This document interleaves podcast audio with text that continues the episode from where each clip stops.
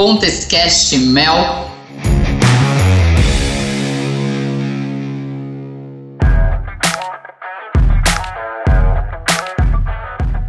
Bom, pessoal, um prazer imenso estar aqui no nosso terceiro episódio do Pontescast Mel. Então, para quem não sabe, eu vou falar muito rápido. A gente fala de pessoas, de história de superação, de inovação, como as pessoas se reinventam e tudo isso acreditando nessa energia coletiva. Então, eu vou contar, e eu estou aqui o imenso prazer, eu vou contar a história, ou melhor, ele vai falar um pouquinho, que é o nosso amigo LG, Luiz Gustavo Lima. LG, como é que você tá, meu amigo? Ah, eu tô muito bem, Melissa. Eu tô assim, diria para você que entusiasmado, entusiasmado é uma palavra boa, né? Estou entusiasmado para fazer esse bate-papo com a senhorita aqui que eu adoro tanto, admiro tanto. Ah, eu tô tão feliz. Obrigada por aceitar o convite. Gente, para quem não sabe, ele vai falar um pouquinho, mas o LG tá? Que foi assim que eu conheci, é assim que ele é chamado. O LG foi a nossa, nós nos conhecemos na realidade por, por uma cara de palminha, certo, LG? Verdade mesmo, foi, foi mais ou menos assim, né? o LG, gente, o LG foi, eu vou contar a história, mas antes disso, ele é, é ele é o CEO da Ace Cortex, uma das maiores aceleradoras aqui do país de startup. Ele tem uma história admirável. E eu conheci um dia que estava lá no LinkedIn com essa minha mania de pontos e conexões. Ó, oh, LG, é verdade, eu não estou mentindo. Eu te mandei uma mensagem dizendo: Oi, quero te conhecer. Não foi assim? foi assim mesmo.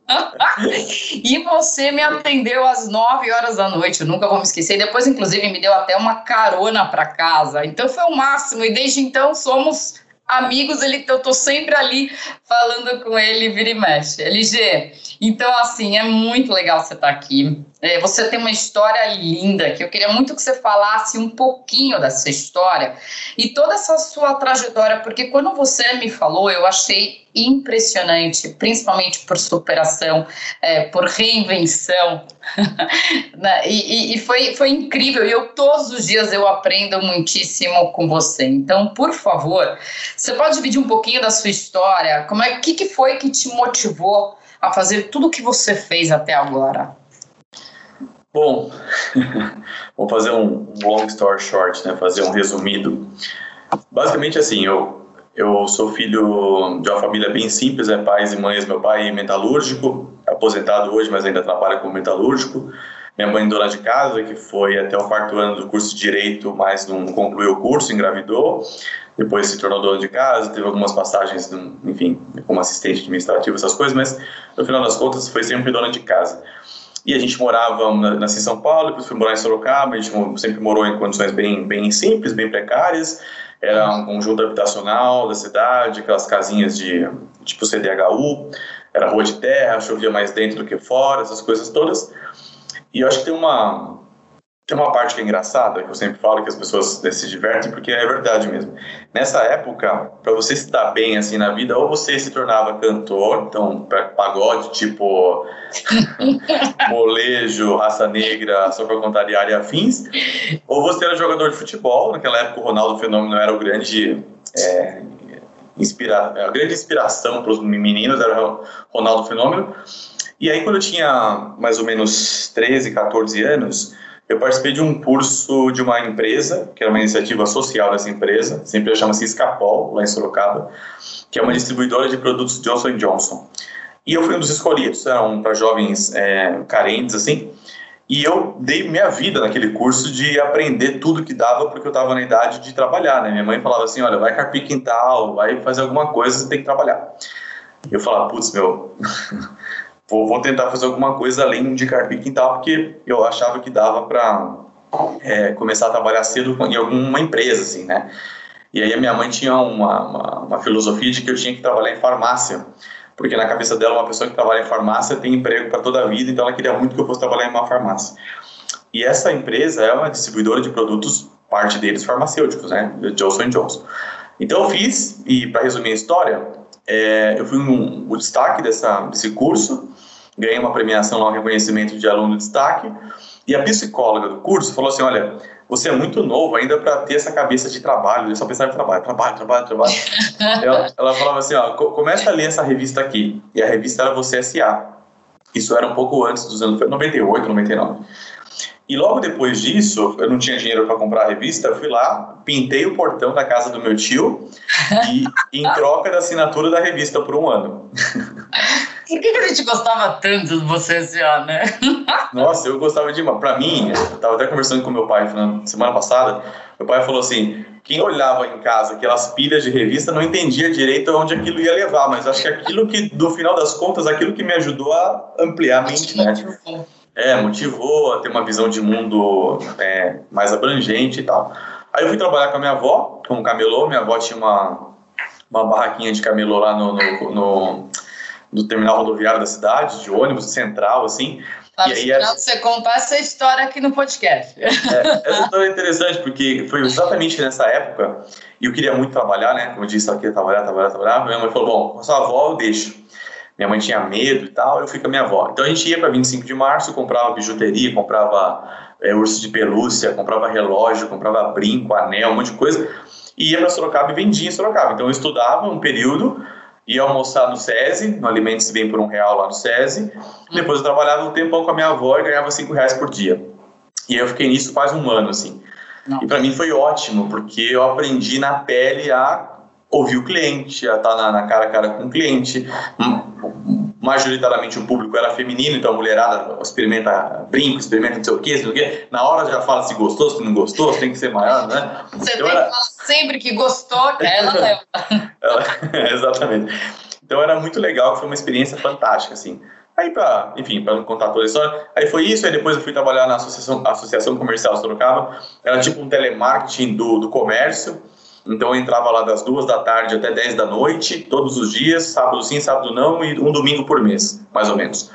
E o, e o, lojista ligava lá e falava assim, ó, eu tô com a Larissa aqui, Larissa, é, Larissa Costa, legal. Aí ligava um outro e falava assim, eu tô aqui com a Melissa França. Depois ligava um e falava, eu tô aqui com a Estela Regina. Enfim, falava os nomes de várias pessoas, mas eles davam o RG e o CPF da pessoa para consultar o nome dela, se o nome dela estava limpo ou sujo no SPC no Serasa.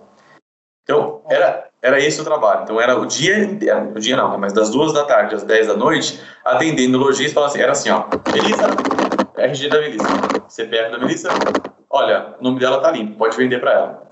Aí ligava fulano, Roberto X, RG, CPF, olha, ele tem três, três pendências no SPC e duas no Serasa. Tem três cheques sem fundo, tem, esse aí é melhor, não é melhor você vender para ele não, viu?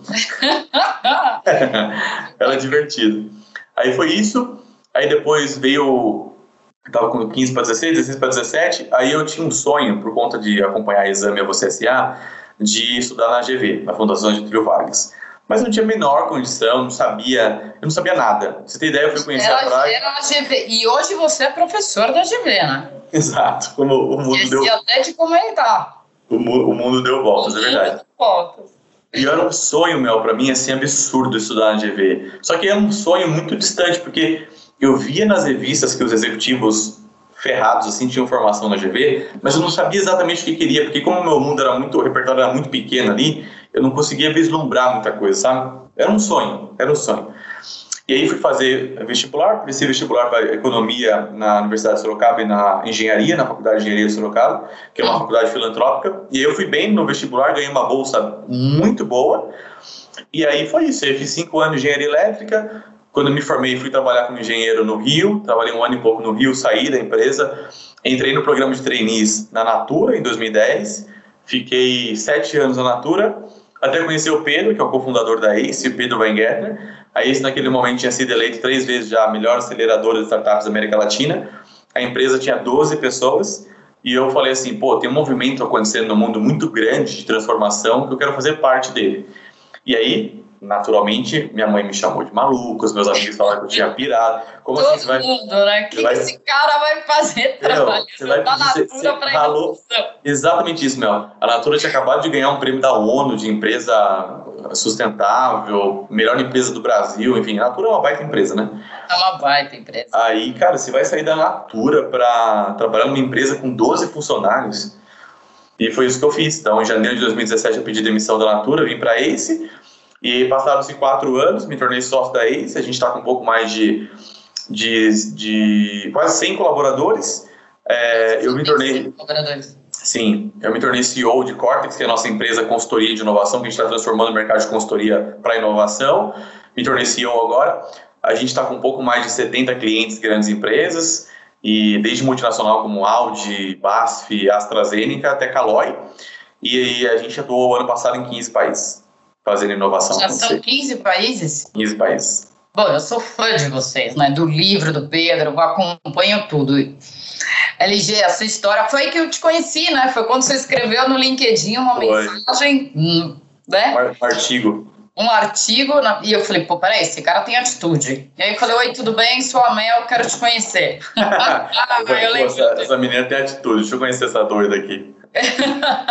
Ô, LG, eu, você é super jovem e a minha pergunta é assim, considerando tudo que você, aonde você chegou até agora, toda a sua jornada, e que você enfrentou e o que você ainda tem pela frente, não enfrentou, mas que você passou e o que você tem pela frente, aonde você pensa chegar na sua vida? Sim, o que, que te motiva, propósitos, inspirações, se você tem isso muito bem mapeado, se você tem esses sonhos? Eu acho que eu já tive, mas eu já fui do, já fui do, do tipo, toda virada de ano, montar um planejamento de vida, com metas claras, as coisas todas. Aí depois eu parei, eu falei, meu, tem, tem muitas coisas que sim, dependem da gente, mas tem outras coisas que não, que são circunstanciais, são contextos, que eu não, eu não tenho ação sobre elas, né? E se você não tem uma inteligência emocional, uma, uma sabedoria, um equilíbrio, você pode se frustrar porque as coisas não acontecem exatamente da forma que você quer. Então, tá. eu, eu, escolhi trabalhar com um pouco menos previsibilidade e com muito mais atitude de fazer acontecer, assim. Então, eu, eu sinceramente, meu, eu não vou te dizer assim, ó, quero chegar em tal lugar, porque eu não tenho mais essa pretensão, assim.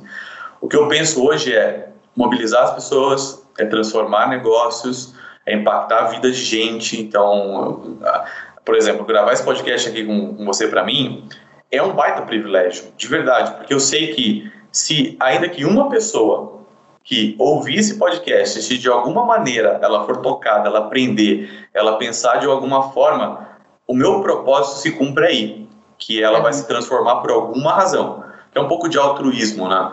Então, a, no a nossa visão, por exemplo, hoje é transformar o Brasil por meio da inovação. Então, essa é uma coisa.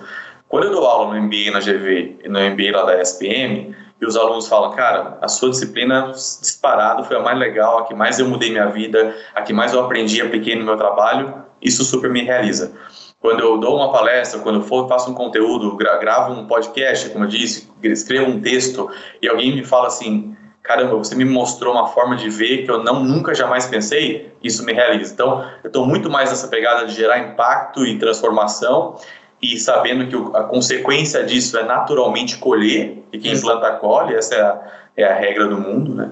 Então, eu estou mais nessa nessa linha. Não, é, é, uma vez eu te liguei, é bem você, né? Falei, LG, preciso falar com você. eu tenho uma ideia. Você vai lá, marca oito horas e você me falou exatamente a mesma coisa. Mel, te ajudei, espero que tenha ajudado, porque é isso, uma questão de, de transformar é, a vida das pessoas e essa energia coletiva que eu acredito. E é o objetivo desse podcast. E aí, LG, eu tenho.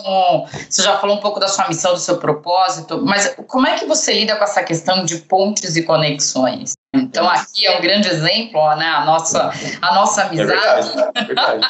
e o mundo é pequeno, né? A gente esqueceu de comentar que o mundo é tão pequeno que eu já trabalhei com a sua esposa e você conhece a minha irmã. Quer dizer, tá todo mundo conectado. E conhece a Kátia também, né? Então, é. você olha, são amigos em, em comuns. Isso é muito engraçado. Mas a minha pergunta é como é que você lida, como você contou até agora e contará provavelmente com, com esses contatos, com essas pontes e conexões. Conte-nos um pouco quanto as relações humanas elas são importantes uhum. é, é, no business, no como você chegou até agora. Né? Você falou um pouco do, do seu tio, do amigo, né? De que te deu a revista aqui. Então acho que você está sempre, sempre procurando isso. Então para as pessoas que não, nos ouvem agora é, como usar isso de uma maneira saudável, na sua opinião? Muito bom. Como você usou ao longo dos anos? É, esse é um excelente ponto, Mel.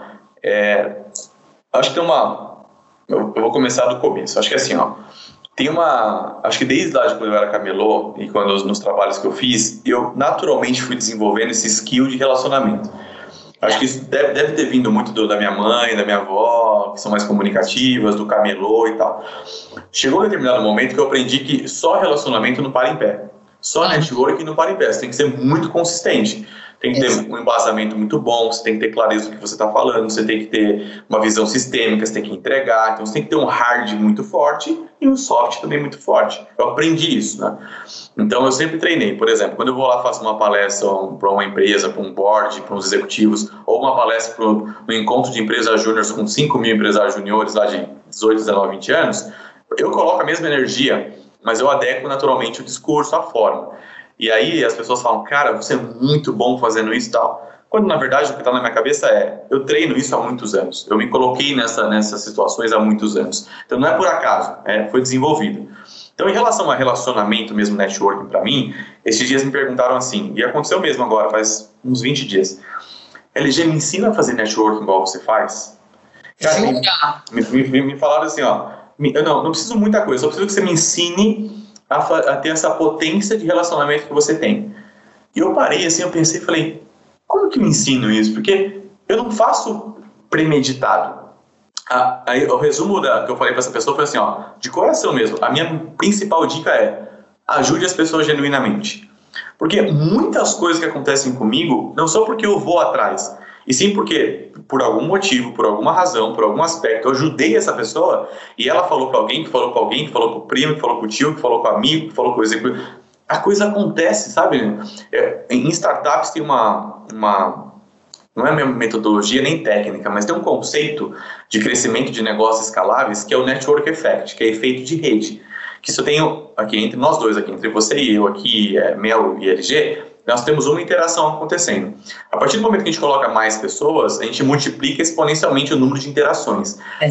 E existe uma teoria também, inclusive se você colocar no Google, você vai encontrar lá na, na Wikipedia, Wikipedia, acho que é Wikipedia, que é assim, nós estamos conectados a qualquer pessoa do mundo por uma diferença, por uma união de cinco, seis pessoas, né? Exatamente. E é verdade.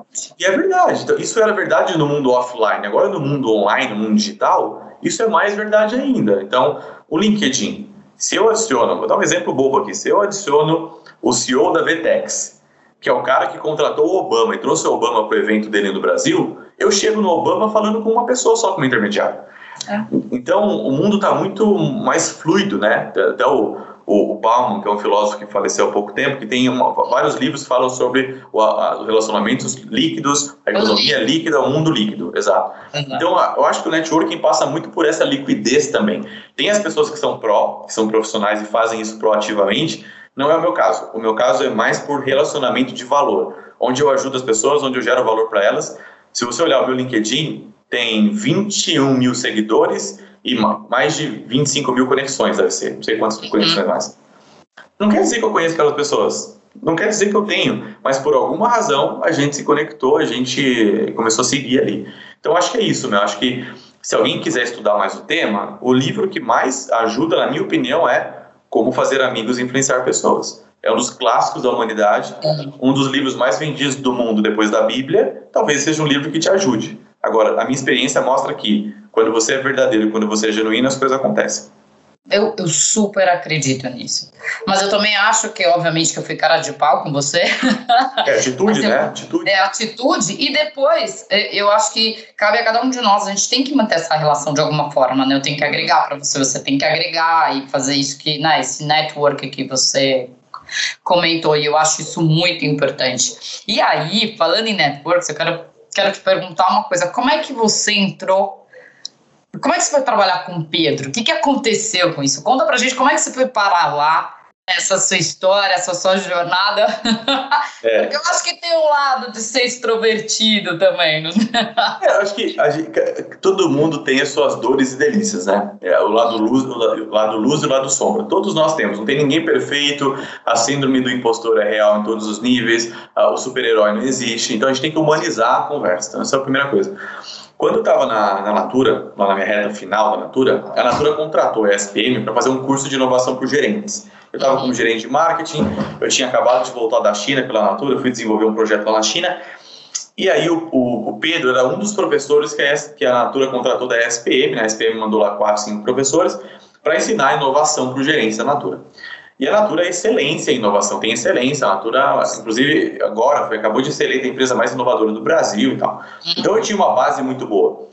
Então, dos, dos professores, o Pedro é que eu mais me conectei, porque o Pedro é o cara que trouxe o diferente para aquele curso. Ele falava de growth, ele falava de carreira em T, ele falava de network effect, ele falava de crescimento exponencial, ele falava de disrupção, ele falava de coisas que eu nunca tinha ouvido falar, isso em 2015, 2016. É que você pirou. pirou. Aí eu pirei, pirei. em contrapartida, os meus pares ali, os meus amigos gostavam, curtiam, mas não se encantavam tanto porque estava muito imerso naquela cultura, né? E como eu tenho um desejo mais natural por desafios, por fazer coisas novas, por me lançar a aprender, eu me conectei muito com o Pedro. Então, quando acabou o curso, eu mandei uma mensagem para ele falei assim: olha, é, tô no momento aqui na Natura que eu não sei exatamente o que eu faço agora como próximos passos, tal, eu queria conversar contigo. Aí ele foi super bacana, assim, falou assim: olha, faz o seguinte, vem aqui na Ace e conversa com o Arthur, que é o meu sócio. Porque como o Pedro estava dando aula pra gente, tinha uma questão até de não ser antiético, né? Assim, não, não teria nenhum problema, mas acho que não seria fair. É, tudo é lícito, mas nem tudo convém. Acho que nesse caso não, ia, não, não, não seria bacana. E eu fui conversar com o Arthur. E quando eu entrei na ACE, ficava ali na Avenida Paulista, eu vi um mundo ali que eu nunca tinha visto, que era um mundo de pessoas. Primeiro que visualmente era um impacto muito grande, porque estava tudo aberto, todo mundo trabalhando do lado do outro, as pessoas trabalhando com roupas confortáveis, camiseta. É, outro mundo, né? Outro mundo. Outra, outra parada. Isso é assim. normal, assim. mas não era. Exato, isso foi em 2016. É, segundo semestre de 2016. E, eu falei, e, e, o cubo do Itaú tinha sido acabado de ser inaugurado e, e alguns meses dali para frente inaugurar o Google Campus. Então o Brasil estava começando a olhar com mais seriedade para as startups, para esse ecossistema que estava emergindo desde 2011, mais ou menos. Aí isso nasceu em 2012, né? Então era tudo muito novo ainda. Quando você olha os gráficos de investimentos em startups do Brasil, de, o surgimento de startups, ele começa a virar mesmo em 2017. Uhum. 2018, 2019, 2020. Então, eu saí da Natura exatamente no momento de turning point do mercado brasileiro de inovação e startups. Então, então foi isso, eu me encantei pela figura do Pedro. O Pedro é um cara sensacional, um cara super é, para frente, cabeça aberta demais, está pensando no futuro, mas entregando o presente, bem pragmático. Então isso me encantou muito. O Arthur é um cara super pragmático. Tinha saído também do mercado do mundo corporativo, tinha saído de empresas grandes que ele passou e foi trabalhar na Ace. E eu falei, meu, quero estar perto desses caras, assim, quero fazer parte desse movimento, é, vai me custar, e eu sempre falo isso, né? É, tem, é um trade-off, o salto de fé. Sempre falar isso. É um, não tem jeito, é trade-off. Então, assim, especialmente no começo que eu vim para cá, muita, muita gente queria marcar café. Café, café, almoço, almoço, café. Cara, que transição de carreira, como que você fez, como que fez? Falei, filhão, amigão, eu tive redução de quase um quarto de salário, um terço de salário, tá fim. Você me contando um terço de salário, até mais. Tá afim? Beleza. Convênio médico que eu tinha lá, Einstein, check-up no Einstein maravilhoso, não tem um convênio médico mais. Aquele então, Einstein perto da nossa casa. Exato. Então essas coisas todas não tinha, perdi. Mas, em contrapartida, eu, eu, eu apostei ali que eu estava entrando numa nova onda muito forte, global, que eu tinha percebido, que ia chegar no Brasil e chegou um semestre depois. Então foi assim que eu vi Paranaense. Não, é demais essa história. E eu vou contar um, uma história muito rápida. Uma vez eu fui no evento, era bem nova, era um evento, sei lá o que, que era, não era meio de, não era nem network, era uma apresentação. E parou um cara do meu lado, muito mais velho. Ele falou: Oi, tudo bem? Eu falei: Tudo bem. Ponto, acabou. eu me apresentei, eu não falei quem eu era, foi péssimo. O cara acabou o evento, ele falou: Tá aqui meu cartão, eu quero conversar com você, vai, vai Bom, enfim, moral da história, resumindo, eu marquei, fui lá e falou: Deixa eu te falar uma coisa, eu vou te ensinar o que, que é network. E ele era presidente de uma empresa grande, olha que legal, bem olha. mais velho. E ali, eu tinha 20 e poucos anos. Eu falei, opa, peraí, eu perdi a oportunidade de conhecer um cara e aí poderia levar. Então, enfim, me lembrou muito essa história que você, comentou. Agora... Mas, mas, tem, mas, tem um ponto sobre isso, não, só para aproveitar que você trouxe. Não, lógico. Logo, logo, no início que eu saí da Natura e vim para esse, para mim foi um baque muito grande, né? Porque primeiro tem um, um, exercício de ego forte, de tipo, ó, eu era um cara conhecido relativamente e vem para um lugar que você não é nada, né? Tem que começar a construir do zero. E de camiseta ainda, não, brincadeira. e eu ia nos eventos, né? E eu percebia muito forte esse movimento que você acabou de dizer. As pessoas muito proativas em, no contato. Cara, tudo bem? Qual é o seu nome? Ah, meu nome é tal, prazer, tudo bom? Ó, eu tenho uma startup assim, assim, assado, o que, que você faz, o que, que você não faz? Um, um movimento muito ativo de gerar esse relacionamento, gerar o networking, gerar as pontes, sabe? Não é, é, é, impressionante. E aí depois disso eu embalei, né? Porque eu já sou extrovertida.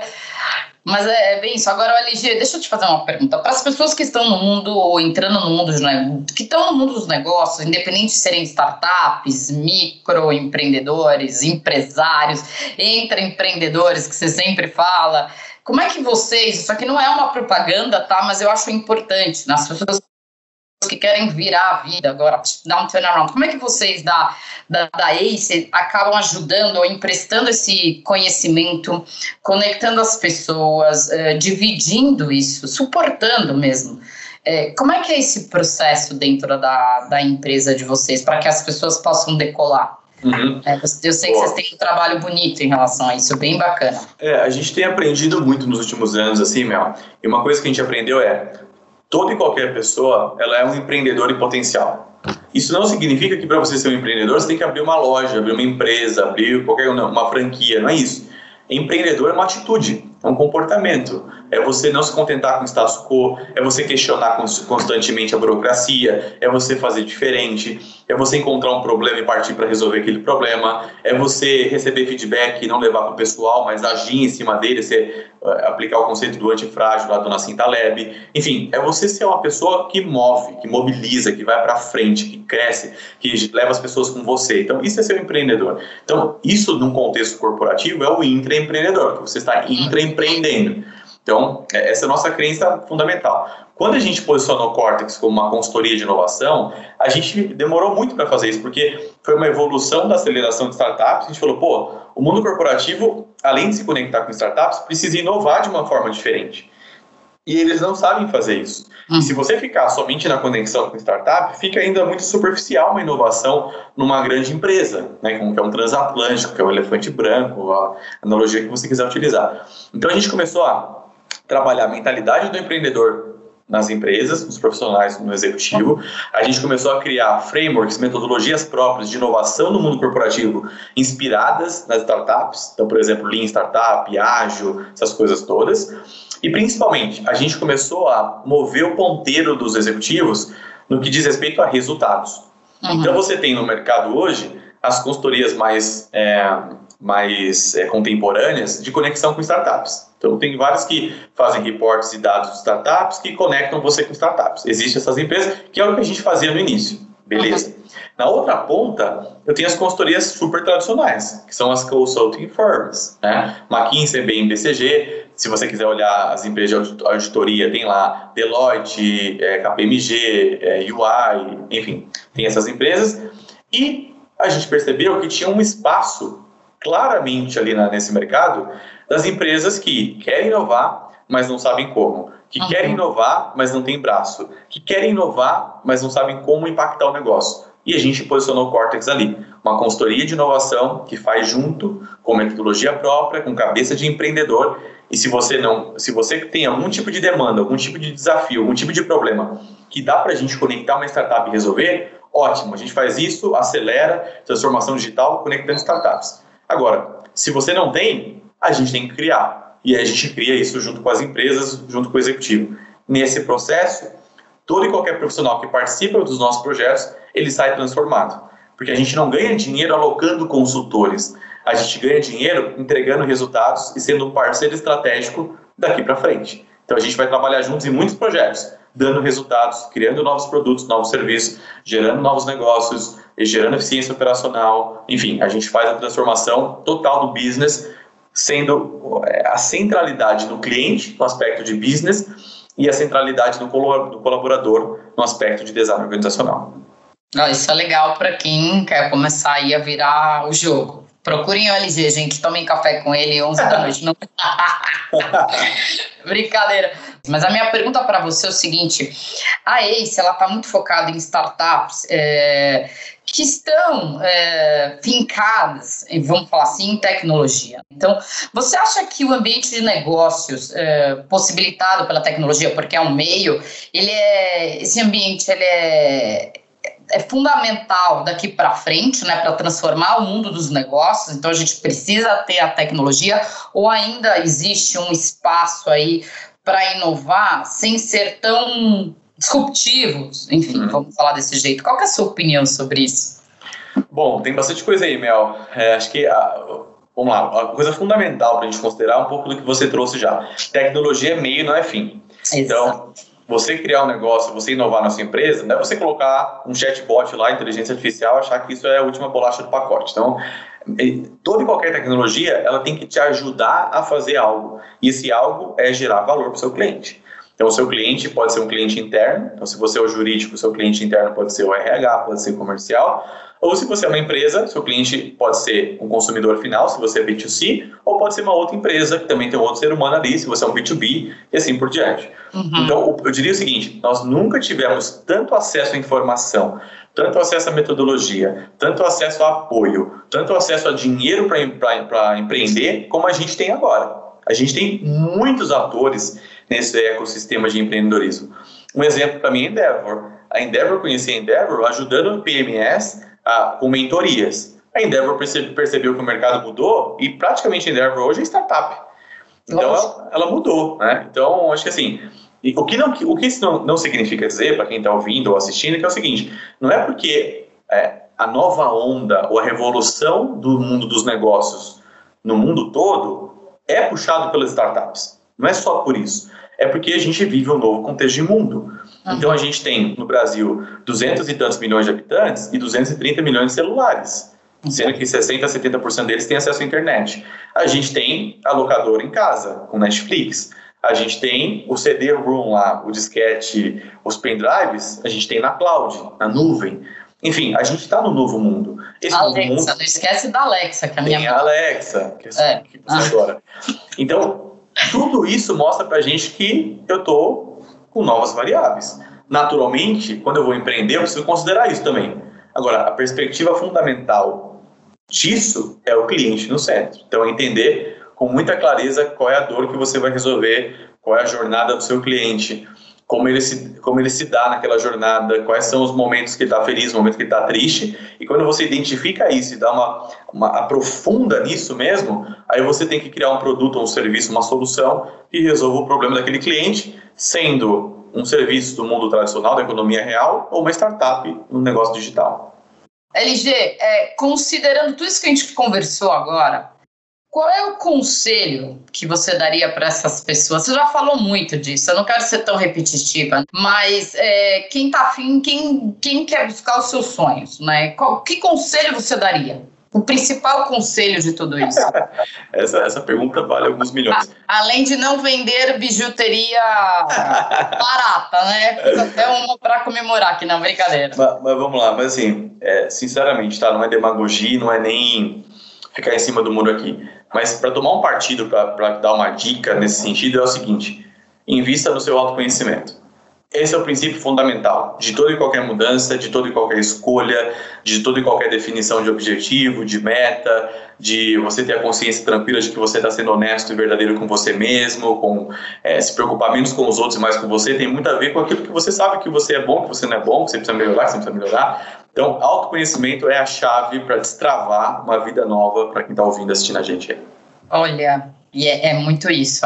E LG, eu estou sempre aprendendo com você. Eu acho que agora a gente vai ter que parar por aqui. Queria muitíssimo te agradecer de coração pela participação. Quem quiser te achar é LG, o famoso LG, não tem como. É, LG, você fala, né? É o Life is Good. Você vai, ou você vai cair no site lá da, da, LG, ou você vai cair da Samsung, em algum lugar você vai cair. No LinkedIn é Luiz Gustavo Lima, Luiz com S. No Instagram é LG Luiz Gustavo Lima, Luiz com S também, tudo junto. No Facebook, Luiz Gustavo Lima, Luiz com S. E é isso. Redes sociais super ativo aí, sempre por dentro. Super obrigada, viu, professor? Ó, sempre aprendendo. Um beijo grande, viu, LG? Obrigada pela participação aí. Valeu, Mel. Eu que agradeço, adorei. Fique com Deus. Um beijo, viu? Beijão, obrigada.